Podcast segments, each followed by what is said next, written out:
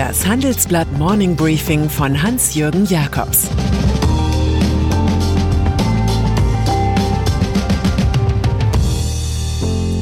Guten Morgen allerseits.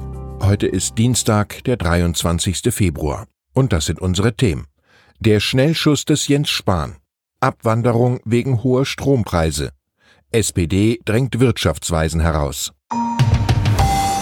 Dieser Podcast wird präsentiert von Ohne Aktien wird schwer, dem täglichen Börsenpodcast von OMR, unterstützt von Trade Republic. Hier gibt es in nur 10 Minuten die wichtigsten News von den Börsen, dazu spannende Gäste, Ideen zum Investieren, zum Handeln und zum Sparen. Jetzt überall, wo es Podcasts gibt.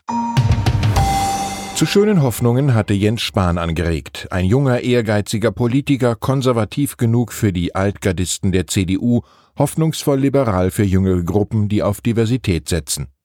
Doch inzwischen enttäuscht der Bundesgesundheitsminister viele, womöglich sogar sich selbst.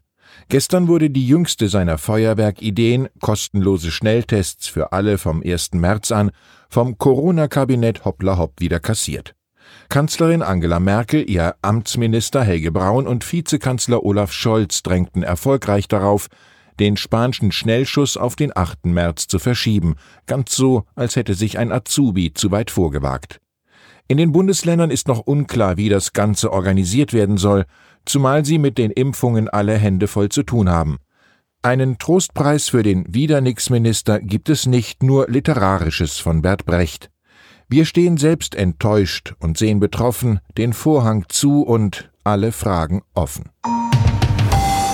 Der nächste Corona-Gipfel am 3. März zwischen Bund und Länder wirft Schatten voraus. Regierungschefin Merkel ist das Jammern im Volk über das fantasielose Lockdown-Verriegeln zu Ohren gekommen. Sie schlug jetzt in der Präsidiums- und Vorstandssitzung der CDU eine Paketlösung für drei gesellschaftliche Sektoren vor, immer in Verbindung mit Corona-Tests. Es handelt sich dabei um eine Öffnungsstrategie für die persönlichen Kontakte, die Schulen und Berufsschulen, Grundschulen und Kitas sind schon vielfach wieder geöffnet, Sport, Restaurants und Kultur, also das gewöhnliche und gehobene Freizeit- und Freiheitsleben. Voraussetzung hierfür zwei Wochen lang eine Inzidenz von unter 35 in den betroffenen Regionen. Doch je näher sich seine Chefin an The New Normal herantastet, umso deutlicher warnt der gelernte Arzt Helge Braun. Die Mutation zerstört unsere gute Entwicklung leider gerade. Für Boeing ist der Wirtschaftsalltag derzeit eine Endlosserie namens Pleiten, Pech und Pannen. Nach all den technischen Problemen mit dem Modell 737 MAX erlebt der US-Flugzeugbauer aus Seattle ein neues Desaster. Nach einem Fastunfall in Denver mit einem Jet Typ 777, wo nach dem Abflug plötzlich ein Triebwerk brannte, hat Boeing eine brisante Empfehlung. Alle 777 Flugzeuge, die das gleiche Triebwerk haben, werden aus dem Verkehr gezogen. Das könnte man auch kurz und knapp Flugverbot nennen. Es fällt auf, dass dies schon die dritte Panne einer 777 war, die ein spezielles Triebwerk der Modellreihe 4000 von Pratt Whitney aufweist, einer Tochter des Konzerns Raytheon. Die US-Verkehrssicherheitsbehörde NTSB ordnet nun Inspektionen an bei all den von den Störungen betroffenen Boeing 777-Typen. Das Wehklagen über zu hohe Strompreise gehört seit Jahren zur Grundausstattung deutschen Unternehmertums. Egal ob Altmaier, Gabriel oder wie sie sonst noch heißen, alle Minister haben ihr Fett abbekommen.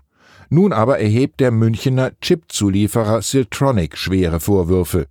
Man stehe auch wegen der hohen Stromkosten vor dem Verkauf der Firma nach Singapur, sagt CEO Christoph von Ploto unserer Redaktion.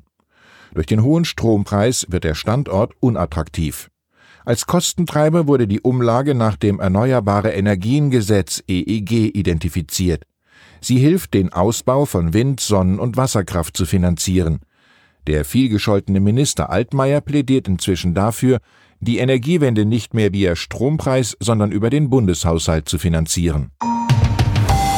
Einige Gedanken zur Förderung der Elektromobilität im Kampf mit China und den USA hat sich BMW-Chef Oliver Zipse gemacht. So fordert er, dass die EU und ihre 27 Mitgliedstaaten in ihren öffentlichen Pkw-Flotten künftig elektrifizierte Autos einsetzen. Vor allem müssten E-Autos auf eine gut ausgebaute Ladeinfrastruktur treffen, was öffentliche Ladepunkte angeht, aber auch private Ladepunkte zu Hause und am Arbeitsplatz seien wichtig. Der Green Deal nur mit Stecker steht als Titel über Zipses Gastkommentar im Handelsblatt. Ein Kunde, der nicht laden kann, kauft kein Elektrofahrzeug. Auch die NGO Transport und Environment und der Europäische Verbraucherverband fordern, im Choral mit dem BMW-Mann mehr Tempo beim Ausbau der Lade- und Wasserstoffinfrastruktur. Wie wusste schon Werner Freiherr von Braun? In Zukunft wird sich die Utopie beeilen müssen, wenn sie die Realität einholen will. Mit dem weiteren Ausbau der Digitalisierung in Europa beschäftigt sich René Obermann im Handelsblatt-Interview. Der einstige Chef der Deutschen Telekom und heutige Partner der Finanzfirma Warburg, der zugleich den Aufsichtsrat von Airbus leitet, kritisiert Europas Basis im Internetgeschäft sehr deutlich. Bei digitalen Infrastrukturen liegen wir in Deutschland weiter deutlich zurück. Wir brauchen dringend weitere Verbesserungen bei den Datennetzen. Wir müssen bei Quantencomputing oder Cybersecurity zulegen und vor allem sehr schnell bei der europäischen Cloud. Die Initiative Gaia X scheint mir mit Blick auf die Teilnehmerzahl und die Governance sehr komplex und dabei womöglich zu langsam. Die Grundidee einer europäischen Cloud wird durch die Öffnung für nicht-europäische Firmen konterkariert. Es ist einerseits viel Kapital übrig, das schon 2020 investiert werden sollte, andererseits sind die Unternehmensbewertungen zum Teil sehr hoch. Beide Entwicklungen sind eine Folge des billigen Kapitals. Im Ergebnis wird es 2021 wahrscheinlich mehr Deals geben als 2020, weil der Anlagedruck groß ist. Alle, die Rat in Kapitalfragen suchen, seien an Baron de Montesquieu verwiesen. Ein Kapital an Bescheidenheit trägt viele Zinsen. Und dann ist da noch der Freiburger Wirtschaftsprofessor Lars Feld, Leiter des Walter-Eucken-Instituts, der als oberster Wirtschaftsweiser nur noch wenige Tage im Amt ist.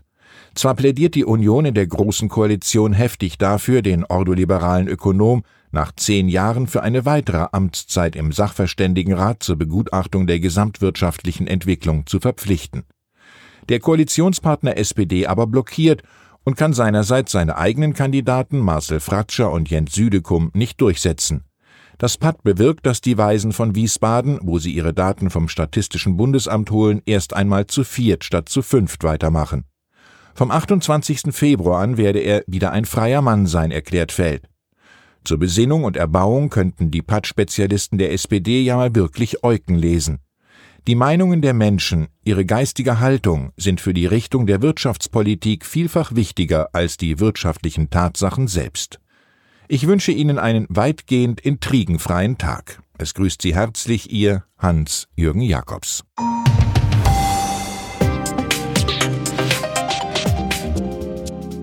Ab 17.30 Uhr sprechen wir bei Handelsblatt Today über alle Themen, die die Finanzwelt bewegen. Ein Lebenswerk zu erhalten und seine Werte an künftige Generationen weiterzugeben, ist ein Herzenswunsch vieler Stifter. Entsprechend wichtig ist ein Partner, der weiß, wie man Stiftungsvermögen anlegt und die Sorgen und Hoffnungen, die Stifter bewegen, kennt. Dieses und andere Themen präsentiert von unserem Initiativpartner, der Hypo Vereinsbank Private Banking.